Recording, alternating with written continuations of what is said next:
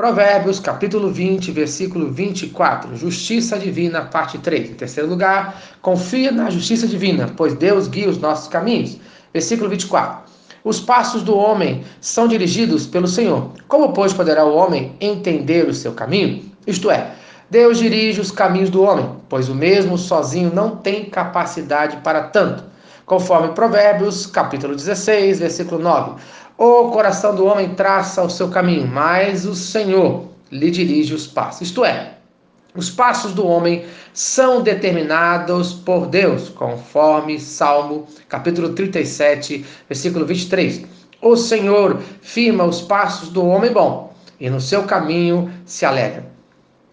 Mas para que os seus passos sejam firmados, é preciso que, conforme Salmo, capítulo 37, versículo 5, entrega o teu caminho ao Senhor, confia nele e o mais ele fará. Isto é, é preciso entregar sua vida nas mãos de Deus. É preciso confiar na justiça divina. Mas, mesmo com essa confiança, a mesma não impedirá os problemas da vida, conforme Salmo capítulo 37, versículo 24. Se cair, não ficará prostrado, porque o Senhor o segura pela mão. E conforme Provérbios, capítulo 24, versículo 16. Porque sete vezes cairá o justo e se levantará, mas os perversos são derrubados pela calamidade. Isto é, a palavra de Deus não nos promete a ausência de problemas, mas sim o socorro de Deus na hora dos problemas. Deus pode até permitir que você passe por grandes dificuldades na sua vida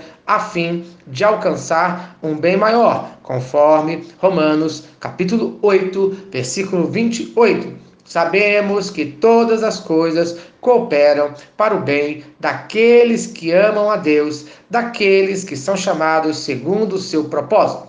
Veja bem, problemas acontecem com todos os seres humanos, mas Deus cuida de nós. Esse foi exatamente o caso de José no Egito e de Ló. Mas, infelizmente, alguns homens querem determinar os seus caminhos longe de Deus, conforme Provérbios, capítulo 16, versículo 4. O Senhor fez todas as coisas para determinados fins, e até o perverso para o dia da calamidade. Isto é, ao contrário dos justos, cujos planos e atos são confirmados, os perversos e seus atos serão destruídos, conforme Provérbios, capítulo 28, versículo 9. O que desvia os ouvidos de ouvir a lei, até a sua oração é abominável. Isto é, nem a oração do ímpio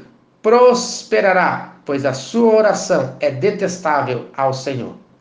Agora, já o justo ao contrário, Deus ouve a sua oração, conforme Tiago, capítulo 5, versículo 16. Muito pode, por sua eficácia, a oração do justo. Então, no dia de hoje, confie na justiça de Deus e ela guiará os seus caminhos. Amém. Se esta mensagem abençoa a sua vida, compartilhe com quem você ama. Vamos orar. Senhor Deus, obrigado por mais um dia de vida. Abençoe a cada um que está ouvindo esta mensagem. Que cada um de nós confie somente em Ti. No nome de Jesus. Amém. Eu sou o pastor Eloy.